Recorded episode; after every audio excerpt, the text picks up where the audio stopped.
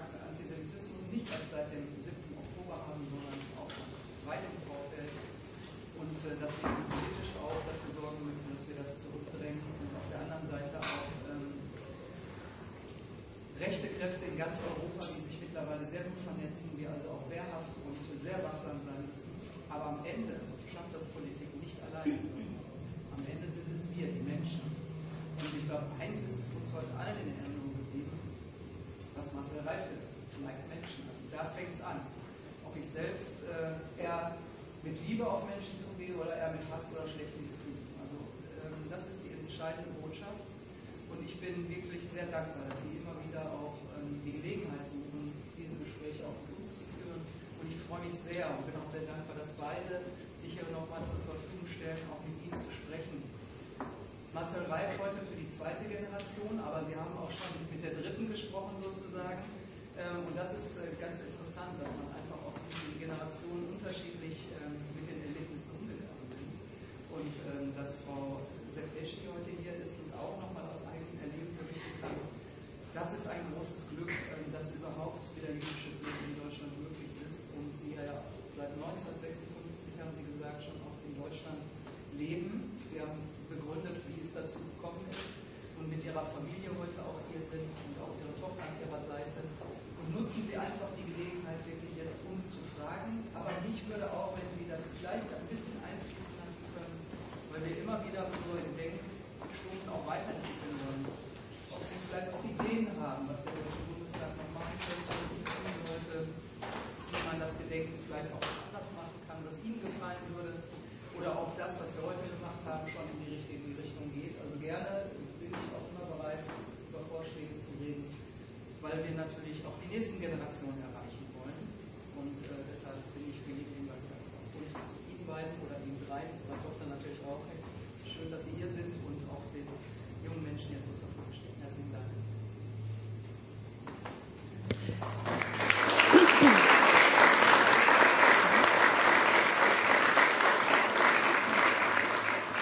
Ja, vielen Dank. Ähm, dann würde ich sagen, verlieren wir gar nicht viel Zeit und beginnen gleich mit den Fragen.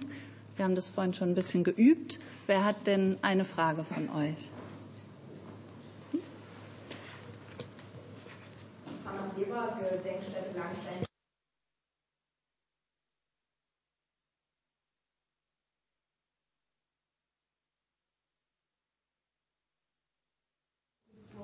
auch gern an Schulen hätten. Sehe da ein Lösungsansatz aus, dass dort irgendwie klären, wo oft aus zeitlichen Gründen die intensive Beschäftigung mit der Shoah sowieso entfällt?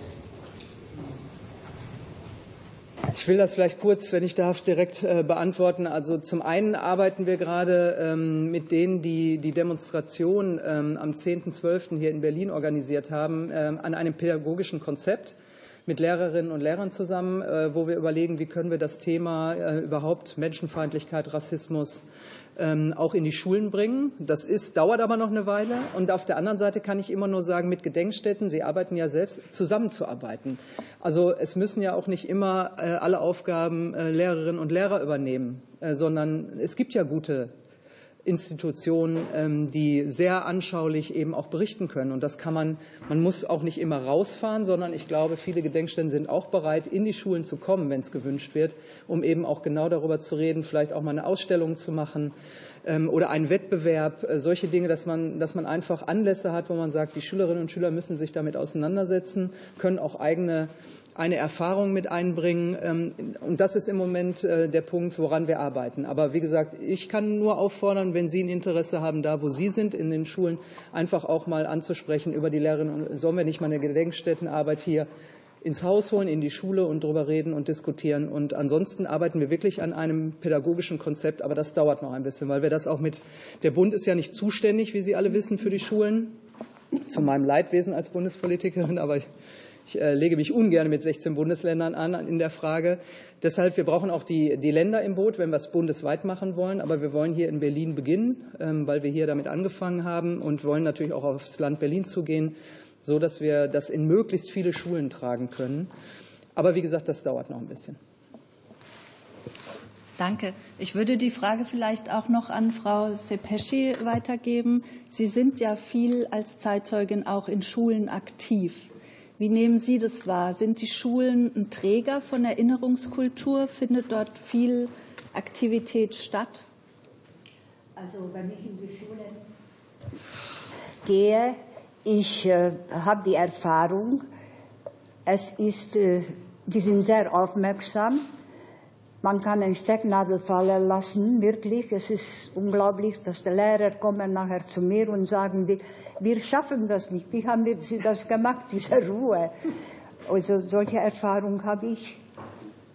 Also sind schon interessiert und kriege ich, bekomme ich Briefe und sagen die mir, es ist ganz anders, ein Überlebende vor sich haben als ein Schulbuch, ein Film. Das ist, kann man nicht vergleichen. Und wir, habe ich schon auch gesagt bekommen und schriftlich sogar, wir werden die Zeugen der Zeitzeugen sein, weil die nicht mehr da sind.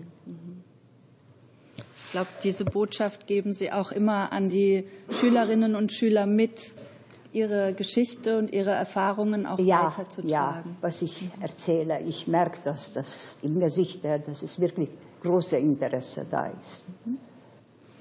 Ja, vielen Dank. Dann äh, machen wir weiter. Wer hat noch eine Frage von euch? Vielleicht. Ähm, Alexander Heuse vom Adolf Bender Zentrum für Demokratie und Menschenrechte. Ähm, ich möchte direkt an diese Frage anschließen, äh, Frau Sepeci. Es gibt ja in der, in der Forschung, man arbeitet ja ganz viel daran, äh, mit Hologramm quasi Zeitzeugengespräche zu ähm, ersetzen langfristig. Äh, ähm, wie stehen Sie dazu? Glauben Sie, das könnte ein tatsächlich funktionierendes Konzept werden, äh, auch wenn dann kein Mensch mehr da ist, der das äh, erzählen kann langfristig?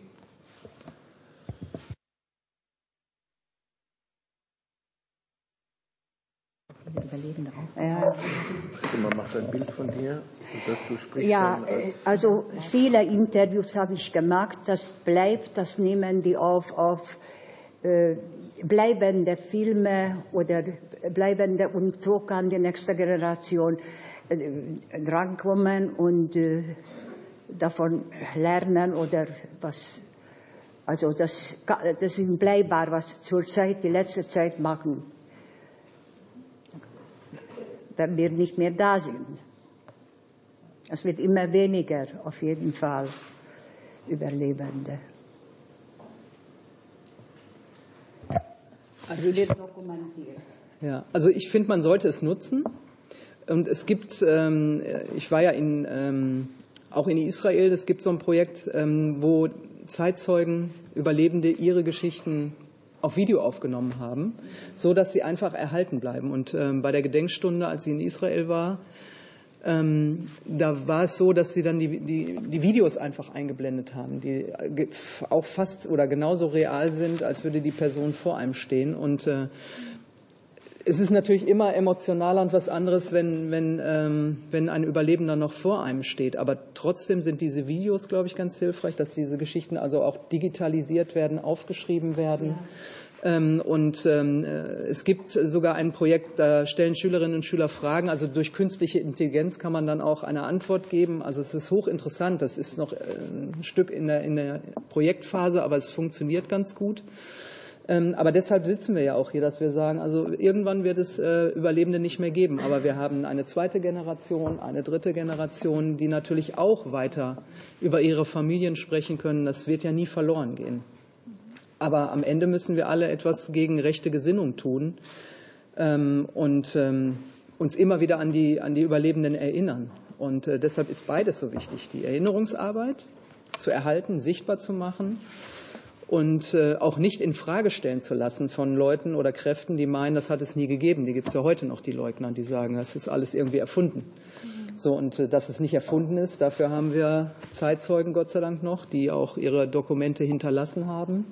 Aber auf der anderen Seite, wie, wie, wie kommen wir eigentlich an dieses Gedankengut ran? Wie können wir die Menschen äh, von diesem Gedankengut abbringen? Das ist ja die Schwierigkeit. Ähm, und das macht es ja auch gerade aktuell so wichtig, dass wir alle auf die Straße gehen, demonstrieren und sagen, wir wollen unsere Demokratie in der Vielfalt, auch mit Problemen, aber wir wollen sie erhalten und lassen uns die auch nicht kaputt machen. Wir wollen nicht wieder in eine Zeit zurück, die wir aus, wir zumindest aus Geschichtsbüchern kennen, weil wir nicht live dabei sind. Und äh, Frau äh, Sepeschi hat es live erlebt. Also, ähm, und trotzdem steigen, steigt die Zustimmung europaweit für rechtsextreme Positionen. So, und das sollte uns nachdenklich machen.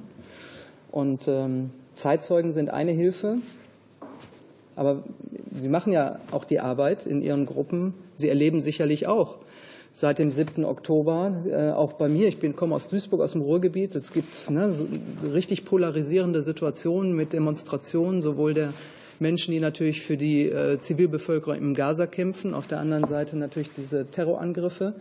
Und das muss man, ähm, da muss man auch in die Diskussion. Deswegen fand ich auch, äh, ich habe es in meiner Rede kurz angesprochen, die Idee gut, dass zum Beispiel Rabbiner und Imame zusammen in Schulen gehen und auch sagen, ja, wir haben unterschiedliche Religionen, aber wir sind Menschen und wir wollen friedliches äh, Zusammenleben. Also auch das sind wichtige Dinge, die man auch übrigens in der Schule machen kann. Einfach mal einladen und sagen, lass uns, selbst wenn wir hier auch in der Schule ein Problem haben, lass uns mal drüber reden. Reden ist immer besser als alles andere der, alles andere führt am Ende zu Hass und Gewalt. Also deshalb wichtig, Zeitzeugen, aber wichtig auch die Geschichten aufzuschreiben, zu erhalten, weiterzuerzählen, zu dokumentieren, digitalisieren, Filmaufnahmen. Sehr alle, wichtig. alle Medien. Darf ich was hinzufügen? Ja, Ihr werdet euch nicht rausreden können, ähm, ah, wer, es, es gibt keine Zeitzeugen mehr. Das ist eine, eine biologische Selbstverständlichkeit. Ihr werdet nicht sagen können, ah, pff, uns konnte das niemand mehr erzählen. Heute Morgen gab es den Satz, die Shoah hat nicht begonnen mit Auschwitz, die Shoah hat begonnen im Kopf. Die Shoah hat begonnen auf Plätzen, auf Straßen, mit Worten, mit Worten auf, an irgendeinem Tisch und irgendein Tisch noch mehr und noch mehr und noch mehr. Das heute Morgen war eine Gedenkveranstaltung, aber das war keine Geschichte, eine, eine, eine, ein sich, sich beschäftigen mit Vergangenheit. Das hat mindestens so viel Gegenwart und vielleicht noch furchtbar viel mehr Zukunft, was heute Morgen getan wurde. Denn sonst werden das ganz schöne Anlässe, die man, man macht die halt, es ist ein Jahrestag und alle gehen dann brav nach Hause und lassen es laufen. Lasst euch niemals fragen, überlegt euch das, lasst euch niemals, kommt nie in die Situation, dass man euch irgendwann fragen wird, ach, ihr habt es wieder nicht gemerkt, ihr habt wieder Deutsche haben wieder nicht hingehört, als Zeit war hinzuhören. Und, deswegen, dass sie hier ist, ist unfassbar. Dass eine, eine Überlebende diesem Land, ich habe es heute Morgen gesagt, eine zweite Chance gibt.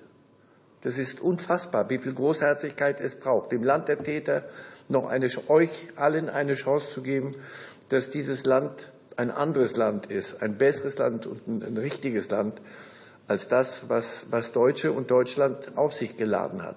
Das, die Schuld müsst ihr nicht tragen, aber die Verantwortung ist heute Morgen mehrfach gesagt worden für das, was heute da draußen passiert und was morgen passiert. Die liegt nicht bei ihr, die liegt bei euch. Frau Schwarz, dazu wollte ich dann auch was sagen.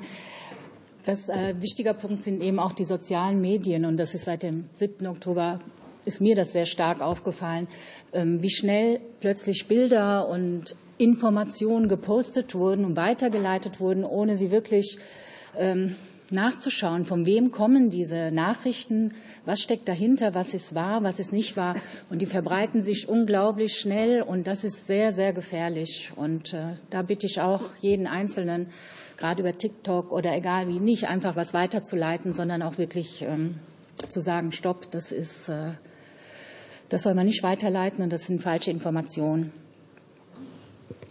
Ja, vielen Dank. Das sind sicherlich wichtige Punkte. Sie haben jetzt die positiven Seiten der modernen Technik, der Digitalisierung angesprochen, die helfen können, die Zeugnisse in die Zukunft zu tragen. Aber die Seite, also es gibt eben auch Herausforderungen dabei, dass Informationen immer schneller äh, in, im Umlauf sind und man eben auch äh, durch künstliche Intelligenz Desinformationskampagnen auch schauen muss, ähm, was wird da eigentlich transportiert. Und man muss auch immer äh, eben kritisch hinterfragen, mit welchen Inhalten man da konfrontiert wird, was sie aussagen und woher sie kommen. Ich glaube, es ist ein ganz wichtiger Punkt.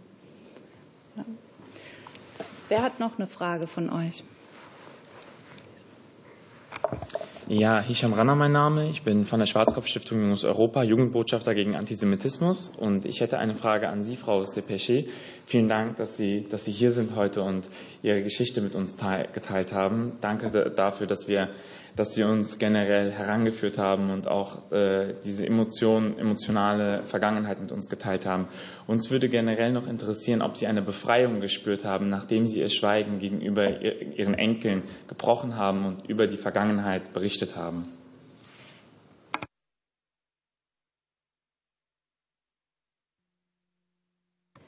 Als du da über deine Geschichte angefangen hast zu sprechen, ob du da eine Befreiung gefühlt hast. Ja, also es war nicht einfach, aber Ich habe das Gefühl gehabt, ich muss es vermitteln, eine Botschaft, weil die viele unschuldige Menschen und meine eigene Mutter, Bruder, Thomas, mein Vater, also ganze Familie, Omas, Oma, Opas, alle Tanten, Onkels umgebracht worden sind, äh, die sind stumm gemacht worden sind und können nicht mehr sprechen, können nicht mehr reden.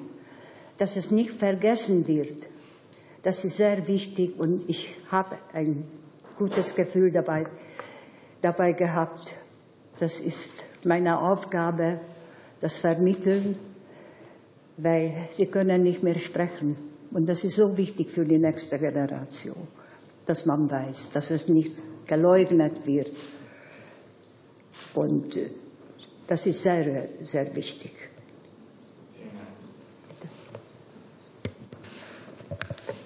Das Sprechen hat ja spät begonnen, auch bei Ihnen, Herr Reif. Hat, Sie haben heute Morgen darüber gesprochen, dass eigentlich mehr Schweigen bestimmend war in Ihrem Verhältnis mit Ihrem Vater oder dem Verhältnis Ihres Vaters in der Familie. Haben, haben Sie das dann später, auch wenn Sie es nicht mehr mit ihm direkt besprechen konnten, auch als Befreiung erfunden, mit Ihrer Mutter dann darüber zu sprechen und mehr zu erfahren? Klar, viel mehr, als ich mir äh, zugestehen wollte selber. Ich merke auch heute, wie, wie, wie mich diese, diesen ganzen, die letzten Tage ähm, in, in einen Zustand bringen, den ich an mir erst kennenlernen muss und Dinge akzeptieren muss. Mein Vater hat nicht gesprochen. Mein Vater wollte, dass wir, wenn wir ins Land der Täter ziehen, ähm, also meine Schwester und ich, äh, beschützt sind vor dem Grauen. Und unsere Kindheit und Jugend sollte nicht sein wie seine. Äh, jetzt Frage, wie, wie geht man damit um und wie, wie geht es dir damit, uninteressant. Mir, das ist, damit werde ich schon fertig. Im Vergleich zu dem, was mein Vater, mit dem, was er fertig werden musste, ist das ein Witz, nichts. Aber ich merke, dass es, dass es viel tiefer sitzt, als ich dachte. Ich habe also viel mehr gewusst und geahnt und ich habe diesen, dieses Schweigen genommen als, als einen warmen Mantel, in den ich mich einkuscheln konnte. Und ich habe große Bedenken gehabt, hier heute zu sprechen, ähm, weil ich Angst hatte, mich wichtig zu tun mit Dingen, die mir gar nicht zustehen. Weil mein Vater, wenn er hätte sprechen wollen, hätte er gesprochen. Ich kann nicht und werde nicht für ihn sprechen. Das habe ich gesagt. Und wir haben uns dann länger unterhalten und dann habe ich aber verstanden. Zum Beispiel, dass ich jetzt hier mit euch sitze.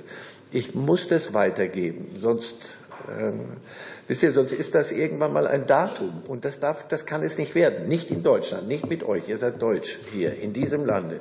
Mehr noch als überall auf der Welt hat Rassismus und Fremdenhass und, und all diese Dinge hat nichts. Antisemitismus hat keinen Platz. Nur in Deutschland hat es noch ein Mühe mehr keinen Platz. Und deswegen müsst ihr das mitnehmen. Und wenn, wenn ich auch nur einen Millimeter euch weiterbringen kann, dass ihr das merkt und, und das nicht nur an Gedenktagen und an ganz bestimmten Terminen euch bewegt, sondern das muss euch jeden Tag bewegen. Demokratie, überlegt euch, was, was wir in diesem Lande dürfen, was an, an Dingen auf deutschen Straßen und Plätzen zuletzt passiert ist. Das Gute zuletzt, aber davor Dinge, das, und von Menschen, die sollten das mal, ich war mal drei Tage in Nordkorea. Ich empfehle wirklich mal, sich zu überlegen, was man anderswo darf und nicht darf. Und dieser Staat hat in manchem nicht gut reagiert und hat Dinge ähm, geschehen lassen. Und das ist nicht gut. Das ist, muss genauso von oben, aber von euch kommen. Nicht, dass es darum geht, Palästinenser oder Palästina oder Israel. Das ist so kompliziert, da gibt es so viele Dinge, über die man diskutieren kann. Nur das kann nicht dazu führen, dass du Menschen hast, weil sie Juden sind.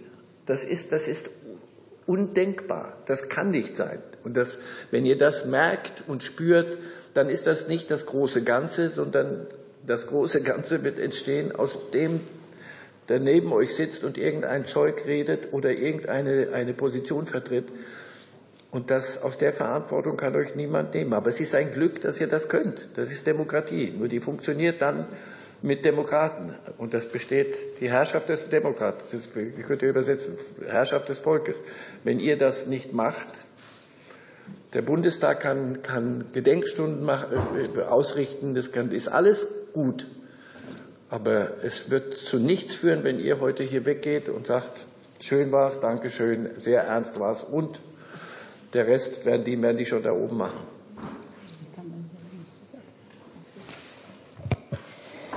Ihr seid nicht verantwortlich. Es ist nicht eure Schuld, was damals passiert war. Aber ihr habt die Verantwortung, was jetzt passieren kann. Und wenn ihr Ungerechtigkeit bemerkt, einfach entgegentreten und nicht schweigen. Nicht Ausgrenzungen, wenn ihr bemerkt, dann sollte man nachdenken, immer selber denken, nicht was andere erzählt. Erstmal denken. Das ist sehr wichtig. Darf ich mal was fragen? Weil das erfordert natürlich auch ein hohes Maß an ja, Zivilcourage. Aber ich würde einfach mal wissen, Sie sind ja alle aktiv. Hat es auch schon echt mal Probleme gegeben, wenn man na, so Anfeindungen auch, wenn Sie sich da, wo Sie sich engagieren? Haben Sie das schon selbst erlebt? Ähm, also ich kann berichten, äh, am 27. Also ich bin erstmal Quinn, äh, ich bin aus der Gedenkstätte Pirna Sonnenstein und ähm, also wir haben das ja mitbekommen mit äh, dem Oberbürgermeister, äh, der eben von der AfD aufgestellt worden ist. Er ist nicht in der AfD. Ähm, deswegen ist es sowieso schon eine relativ schwierige politische Lage in Pirna. Äh, wir hatten am 27. Januar den Gedenktag eben zelebriert, wie es sich gehört. Dazu haben wir die Gedenkspur äh, gesprüht äh, mit ja, Sprayfarben, ist eben alles erlaubt von der Stadt aus. Ähm, und dann sind wir eben an eine Kneipe gekommen und dann kam dann ein Herr raus und fing dann eben an zu diskutieren, ähm, Zitat, was sei das denn für ein Dreck, äh, was, was soll das? Äh, und hatte dann später auch einen Hitlergruß gezeigt und äh, das war jetzt halt vor ein paar Tagen und das hat mich sehr mitgenommen, weil diese Arbeit, die wir leisten, einfach ähm, ja so unterwandert wird und äh, nicht nur die Arbeit einfach, äh, die, dass es Geschichtsrevisionismus und das ähm, hat mich sehr geschockt.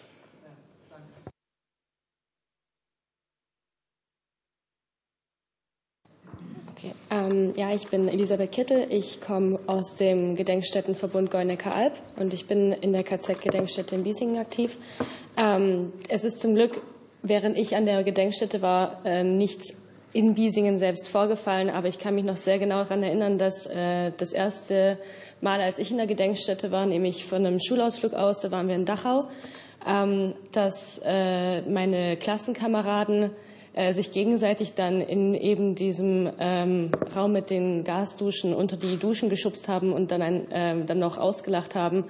Und äh, als wir das dann irgendwie versucht haben, im Klassenverbund äh, zu besprechen und dann auch ähm, der Lehrerin auch gesagt wurde, was passiert ist oder auch den Angestellten, dann hat man auch gemerkt, dass alle so perplex sind, dass man gar nicht genau wusste, was ist jetzt zu sagen und was, was, was kann man jetzt irgendwie noch pädagogisch wertvoll aus dieser Situation rausziehen.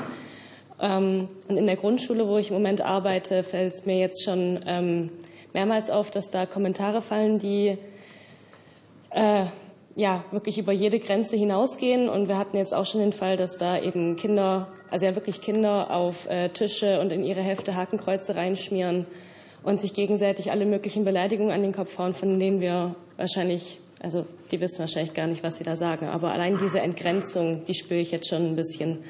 Ähm, und das macht natürlich schon Angst. Ja. Ja, deswegen, ich habe jetzt ganz bewusst einfach mal gefragt und auch jetzt zwei Stimmen gehört, weil das ist genau die Herausforderung, die wir, die wir jetzt haben. Eben nicht drüber hinwegzugucken, auch wenn es dann anstrengend ist, aber wirklich diese Dinge anzusprechen. Ähm, möglicherweise wissen die Kinder, die Kleineren nicht, was sie da sagen, aber sie haben es irgendwo gehört. Ähm, sonst kämen die nicht auf die Idee. Also insofern ist ähm, vieles schon tief in dieser Gesellschaft angekommen, äh, in manchen Landstrichen und äh, auch Kommunen. Und deshalb ist es heute so wichtig, dass wir uns die Mühe machen und den Mut aufbringen. Ich glaube, das war heute auch die Botschaft, das anzusprechen, nicht einfach zu verschweigen und drüber wegzugucken, ja, hat er gesagt oder Hitler, ja, gehen wir mal drüber weg, wir gehen weiter. Ich glaube, das ähm, es ist schwierig, aber ich habe mir auch fest vorgenommen, ich habe das auch im eigenen Bekanntenkreis mittlerweile solche, solche Sprüche und es gab mal eine Zeit, wo ich auch gedacht habe, ja komm, lass uns über was anderes reden, ne? dass man dann so ausweicht. Ich mache das nicht mehr. Also ich glaube, die eine oder andere Freundschaft wird daran auch zerbrechen, ja, dann ist das so. Aber ich bin nicht mehr bereit, es einfach so wegzudrücken. Und das ist, glaube ich, die Verantwortung, die wir haben. Aber ich weiß, dass es schwer ist. Und äh, wichtig ist, dass Sie sich, Sie haben sich jetzt hier kennengelernt, Sie kommen aus allen Bereichen, dass Sie sich vernetzen, dass Sie sich untereinander helfen, dass Sie sich auch über solche Dinge austauschen weil sie müssen das loswerden, sie müssen darüber reden. Und sie müssen äh, mit anderen, die vielleicht Gleiches erlebt haben, einfach darüber und sich gegenseitig stärken. Die andere Seite, die Rechten, die vernetzen sich auch. Und zwar hochprofessionell. Und es wird Zeit, dass die Demokraten sich vernetzen. Ähm, und deshalb nicht, keine Sorge, ich weiß, das ist schwer, deswegen habe ich danach gefragt, aber nutzen Sie auch diese, diese Gruppen hier, äh, diese Jugendbegegnungen knüpfen Sie Freundschaften, selbst wenn sie bundesweit ganz weit entfernt sind. Aber heute die Technik mit WhatsApp und was man nicht alles für, äh, für Möglichkeiten hat, tauschen Sie sich aus, rufen Sie sich gegenseitig an. Hör mal, ich habe hier wieder was erlebt. Was hättest du gemacht, dass man sich einfach untereinander stützt? Das ist so, so wichtig, damit man damit nicht alleine ist. Frau Schwarz, ja gerne. Dazu wollte ich auch was sagen. Wir waren in Erfurt, meine Mutter ja. und ich, habe sie begleitet. Und wir haben auch vor Schülern gesprochen und danach kam ein Schüler zu uns und hat genau das auch gesagt. Ähm, wir sollten ihr Tipps geben, was, was sie machen kann, weil alle Mitschüler Hakenkreuze in die Hefte reinmalen und die Lehrer würden wegschauen. Und das ist eben das Wichtige, dass man wirklich Antisemitismus also anspricht, ja, und dort, wo Antisemitismus ist, dass man das wirklich ausspricht und sagt und ähm, dass man darüber spricht und nicht verschweigt, ja. Ja, vielen Dank. Ich glaube, das ist eine Erfahrung, die ganz viele hier schon gemacht haben. Und auch ähm, genau, was Sie auch ansprechen, dieses Gefühl, äh, so alleine zu sein damit. Also man ist so getroffen von dem, was passiert. Und es ist, man muss sich erst mal fassen und dann ist es natürlich immer hilfreich, wenn man Kontakte hat oder Unterstützung bekommt, wenn jemand da ist, der sagt, hör mal, so geht's aber nicht oder was hast du da gerade gesagt? Also so, das muss vielleicht noch gar nicht die, die Lösung sein, aber einfach mal auch deutlich zu machen, ähm, da ist jetzt was passiert, was nicht in Ordnung ist und wir müssen darüber reden, wir müssen das ansprechen äh, und damit auch so einen Weg zu beginnen, äh, das irgendwie zu bearbeiten und nicht einfach, kenne ich auch, so dieses, man ist irgendwie getroffen und hat vielleicht im ersten Impuls, zieht man sich eher zurück und möchte den Konflikt vermeiden. Aber das schafft dann genau diese Situation, dass nicht diese Solidarität auch entsteht. Gut, habt ihr noch weitere Fragen? Schau mal in diese Richtung, ganz da hinten vielleicht.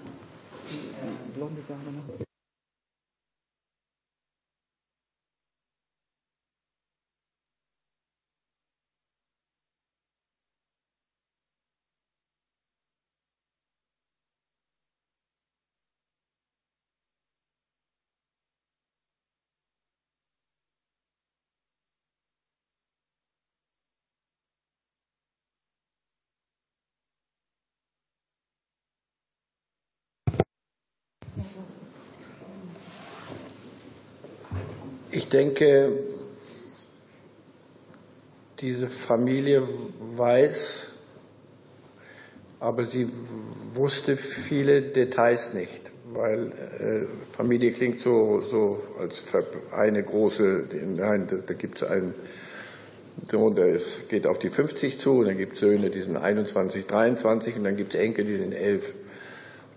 Und ich denke, es ist wichtig, dass man versucht, nicht man, ich, ich versuche zunehmend die Dinge angemessen zu vermitteln. Ich kann keinen elfjährigen, zehnjährigen, elfjährigen die Gräuel äh, erzählen, die, vor denen ich selber geflüchtet bin über viele Jahre, weil ich Angst hatte, sie von meinem Vater zu hören. Deswegen war ich dankbar, dass ich sie nicht hören musste. Aber es ändert nichts daran. Ich, auch diese sind, die sind zu, zum Teil so alt wie ihr, die, meine jüngeren Söhne. Die müssen die Dinge annehmen und die müssen wissen. Und ich habe heute Morgen gesagt, mein Vater hat mir ja etwas gesagt. Mein Vater hat gesagt, sei ein Mensch in tausend Facetten. Sei ein Mensch. Das klingt so läppisch und ich habe das auch damals so immer beiläufig eher gehört. Ich habe sehr viel später erst begriffen, wie viel in diesem Satz drinsteckt. Das ist nicht so kompliziert. Die Vermittlung und was, dann sei ein Mensch. Das ist die Vermittlung. Wenn, wenn Menschen Menschen gewesen wären, äh, hätte Frau Seppischi nicht diese Geschichten zu erzählen. Dann hätte ich eine Mutter. Mit elf Jahren habe ich letzte Mal gesehen, mein kleiner Bruder, meine Mutter. Da hätte ich eine Familie. Ich ja. habe jetzt wieder eine Familie. Ja. Aber deswegen schaut unser Leiden ja, ja. Das, das ist, das klingt so kompliziert. Wie viel sagt man? Was sagt man? Ich habe verstanden, dass ich möchte, dass meine Söhne, meine Enkel dieses ich, Menschsein äh, mitkriegen. Und dann ehren sie die Vergangenheit äh, sehr gut. Aber drunter kannst du es nicht machen als Mensch sein. Das ist, macht uns, unterscheidet uns von vielen anderen Spezies, aber das ist auch eine kleine Verantwortung. Jeder im Kleinen und im, im Großen. Informiert, Im Übrigen nutzen Sie Ihren Schädel, Ihren Intellekt. Informiert euch. Der Nahostkonflikt ist kompliziert, aber dann musst du dich halt mit ein paar Dingen beschäftigen. Israel-Kritik ist nicht verboten. Verboten ist Antisemitismus. Das hat aber mit Israel-Kritik nichts zu tun. Und ich kann mir sehr gut vorstellen, wie es, welche Diskussion bei euch im kleinen Kreise von wohlmeinenden Menschen auch passiert an, an, Israel. Mir ist jedes palästinensische tote Kind im Gazastreifen, bricht mir genauso das Herz wie ein israelisches Kind. Es gibt da keine besseren und schlechteren Toten. Aber die, die, die Antwort ist nicht Antisemitismus. Das, das kann es nicht sein. Und dafür seid ihr zu intelligent, dafür habt ihr, haben wir alle ein Hirn und wir haben, was immer, wo immer das sitzt, ein Herz, ich weiß es nicht, was es ist, was dich zum Menschen macht. Viel mehr ist es, ist es nicht, aber weniger allerdings auch nicht. Ja, ich denke, das Menschsein bezieht sich eben auch auf eine Haltung und, und Werte, für die man steht. Diese Mitmenschlichkeit, eben auch Empathie zu empfinden für andere. Wer hat noch eine Frage?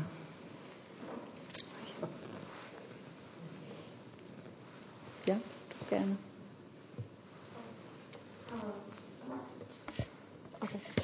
Äh, Dina Wettig vom Jüdischen Museum Berlin. Ähm, wir haben jetzt schon sehr viel über äh, unsere Verantwortung geredet, äh, die, nie wieder die Vergangenheit zu wiederholen und auch die Proteste gegen Rechtsextremismus wurden erwähnt, sowohl heute Morgen als auch heute, äh, jetzt so ein bisschen. Ähm, und im Rahmen dieser Bewegung wird auch immer mehr in den Raum geworfen, eine, eine Möglichkeit, auch gerne im Vergleich mit äh, einer Chance in der Geschichte, die wohl verpasst worden war. Deshalb meine Frage an Sie, Frau Sepeschi und Herr Reif. Wie stehen Sie zu einem möglichen Verbot der AfD und der Diskussion darum?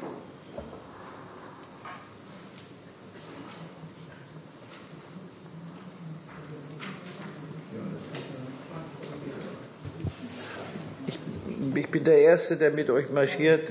Lass uns alles verbieten, was verboten werden kann. Nur es muss dann gelingen. Wenn es nicht gelingt, machst du die AfD zu, zu Opfern und machst sie stärker. Der Vergleich hinkt jetzt, aber äh, Donald Trump kann jeder Prozess, der, der gegen ihn passiert, weil er zu einem Bürgerkrieg aufgestachelt hat in Amerika, lässt ihn noch eine Vorwahl mehr gewinnen.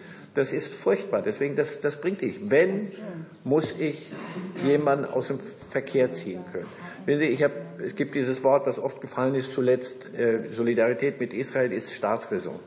Nie wieder ist Volksräson, Nationalräson, ist jedermanns Räson. Und jeder, der nicht sich da wiederfindet, muss zur Räson gebracht werden. Wenn ich das kann, werde ich das sofort tun.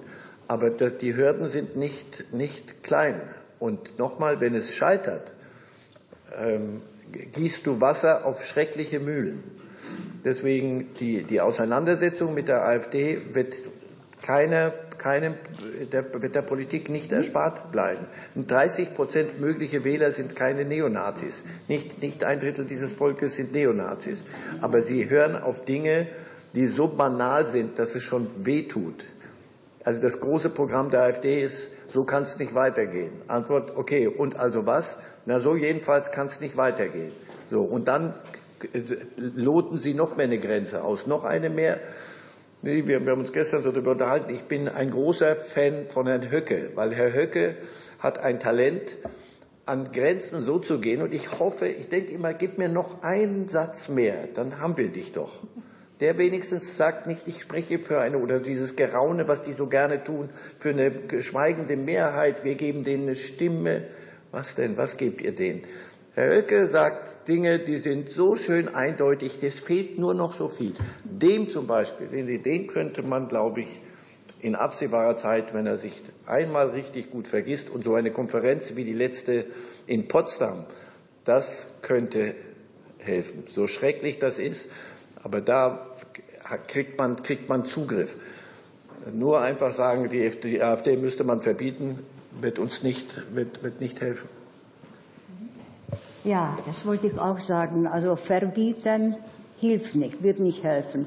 Aber dass die Menschen nicht wählen sollen, also die Menschen nachdenken und, und äh, was, was daraus kommt, wenn die, wenn die stärker werden. So liegt an den Menschen, an den Wählern. Ich will vielleicht als Politik noch mal antworten. Also dieses Parteienverbot und dass es so hohe Hürden hat, kommt ja eigentlich auch aus der Nazizeit. Da ist ja wirklich alles von den Nazis verboten worden, was irgendwie auch nur eine andere Meinung hatte. Sozialdemokraten, Kommunisten, alles, was irgendwie gegen sie war, wurde sofort verboten. Und deshalb hat unser Parteienverbot wirklich sehr, sehr hohe Hürden. Und das ist erstmal grundsätzlich gut, dass man nicht einfach irgendeinen unliebsamen Konkurrenten mal eben vom Markt nehmen kann. Das ist mal vorausgeschickt. Auf der anderen Seite haben wir dieses Instrument und das ist auch wichtig, dass wir es haben, dass wir es dann auch nutzen können, wenn es erforderlich ist. Also ich bin dafür, dass man es macht, wenn die Beweislage so sicher ist. Und die Beweislage, ich drücke das jetzt einfach aus, bin keine Juristin, aber das können Juristen hier im Saal vielleicht viel besser formulieren. Ich mache das mal mit einfachen Worten. Die Hürde ist so, es muss, äh, diese Partei muss in Gänze komplett bundesweit also da reichen nicht drei Landesverbände, die jetzt vom Verfassungsschutz äh, klar äh, in, äh, als rechtsextreme Gruppierung äh, tituliert wurden. Das muss bundesweit so sein. Und wir brauchen Beweise, dass sie auch bereit sind, einen Umsturz des jetzigen staatlichen Systems mit Gewalt durchzusetzen. So, und diese Beweislage ist im Moment so nicht vorhanden. Deshalb jetzt vor Gericht zu ziehen, kann man machen alle, die sich gut auskennen, sagen, das ist zum Scheitern verurteilt. Wir haben ja einmal auch das NPD-Verbot ähm, versucht durchzusetzen. Uns am Ende auch mit, nach vielen Jahren ist es gelungen. Die haben sich dann aber auch, deswegen sage ich immer, die Gesinnung kriege ich ja nicht weg, denn jetzt heißen sie Heimat, also sind immer noch da. Der Vorteil ist, das zweite Element, wir können ihnen aber dann auch wenigstens die finanziellen Mittel entziehen. Das Urteil ist ja vor ein paar Tagen jetzt gekommen, dass eben auch ähm, wenn eine, dann wiederum eine Partei so unwichtig und klein ist, dass man sie auch nicht verbieten muss, weil sie überhaupt keine Masse hat. Also das ist hochkompliziert. Aber wir konnten ihnen jetzt wenigstens die staatlichen Mittel wegnehmen, dass sie nicht auch noch vom Staat für ihre verfassungsfeindliche Gesinnung finanziert werden.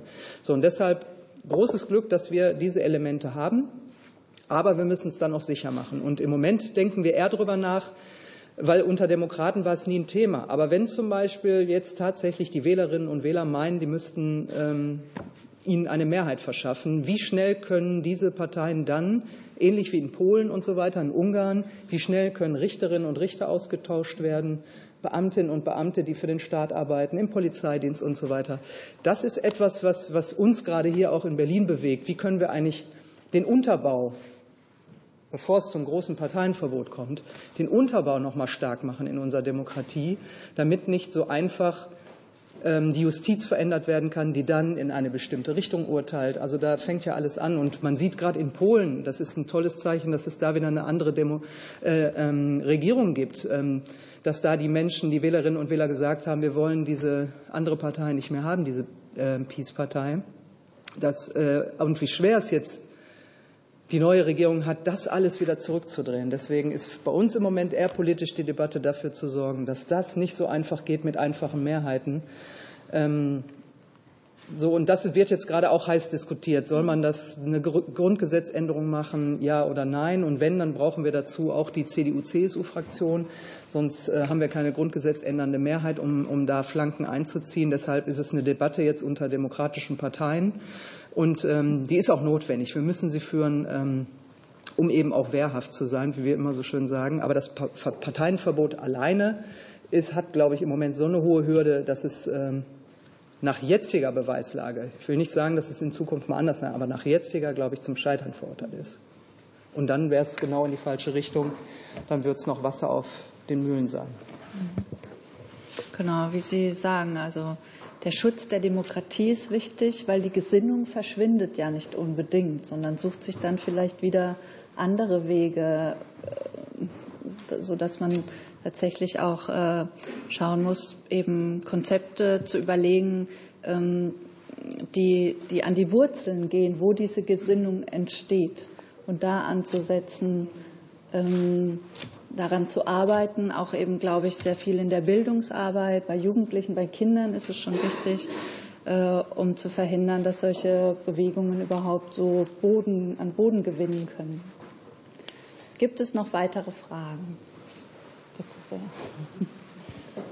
Mein Name ist Carla Böttrich, ich komme von den Arolsen Archives und meine Frage richtet sich an Sie alle. Ähm, wie haben Sie schon mal dieses Menschsein gelebt?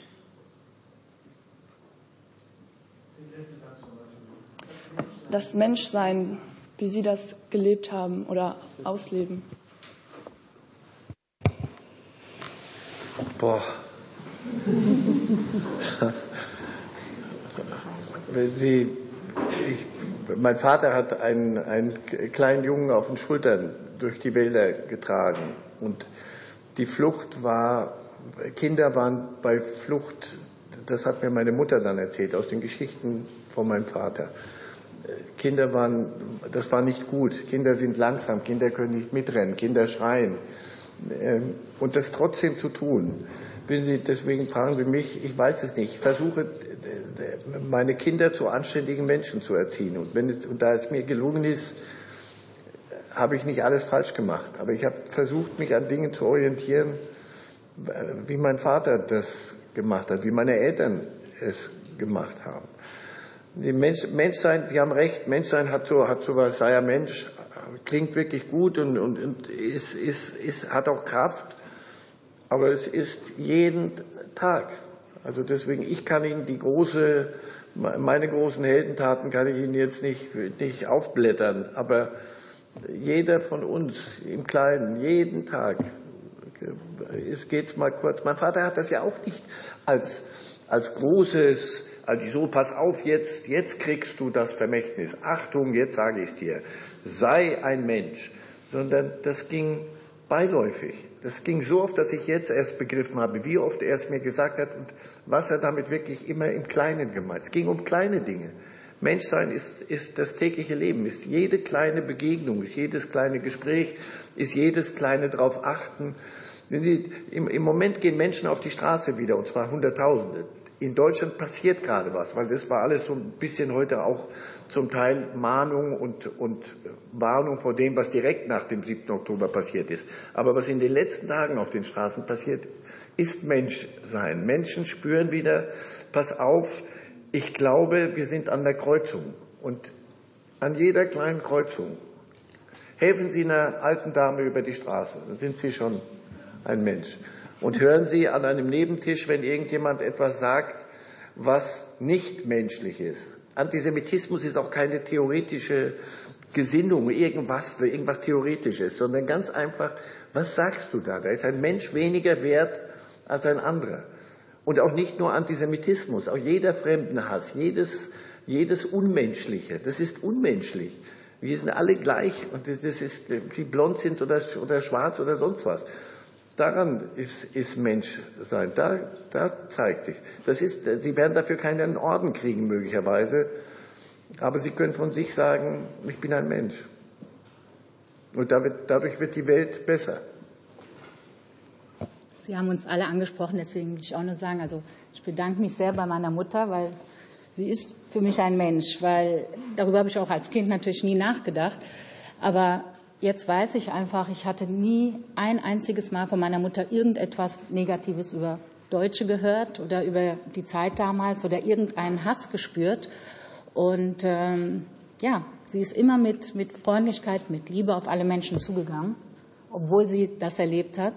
Und ähm, ja, das ist für mich einfach ein, ein Vorbild. Und äh, einfach, das ist auch, das ist momentan so viel Aggressivität untereinander. Ja, da ist so viel Neid untereinander. Und wenn man sich einfach gegenseitig einfach ein bisschen mehr gönnt oder sich mit dem anderen freut, dann ist schon eine ganz andere Stimmung zusammen, also innerhalb der Gesellschaft da.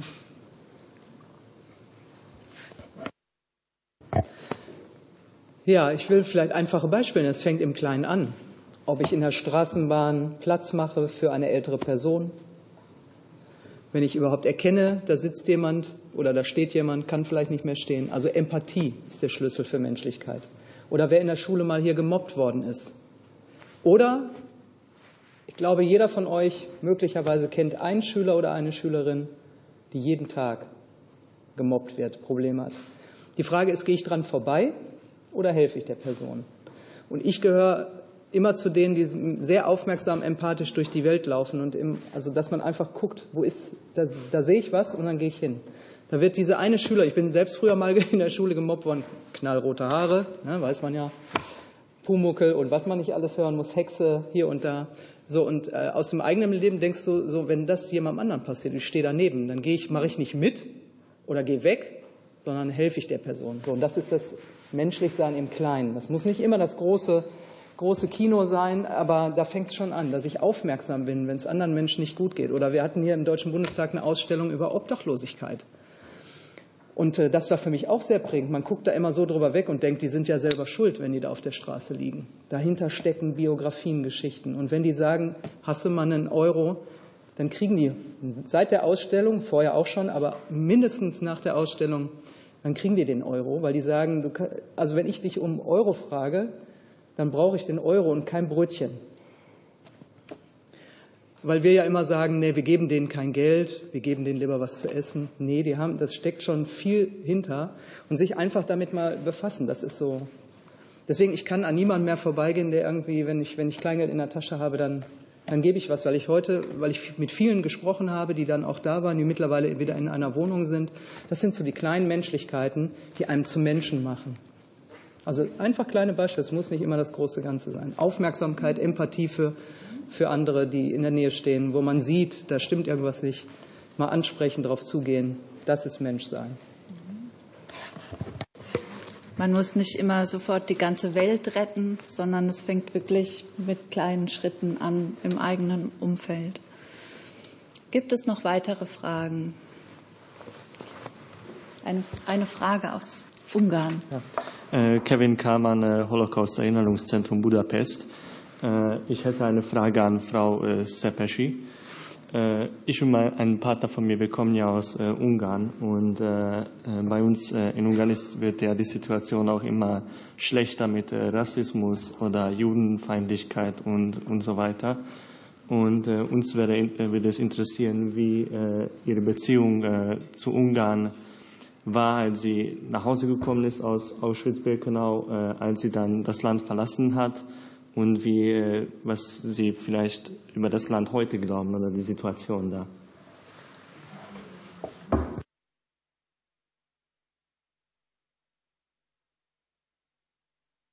Nach dem Krieg wieder zu Hause angekommen bin, also in Budapest, erstmal habe ich natürlich gedacht oder gehofft, dass meine Eltern warten mich.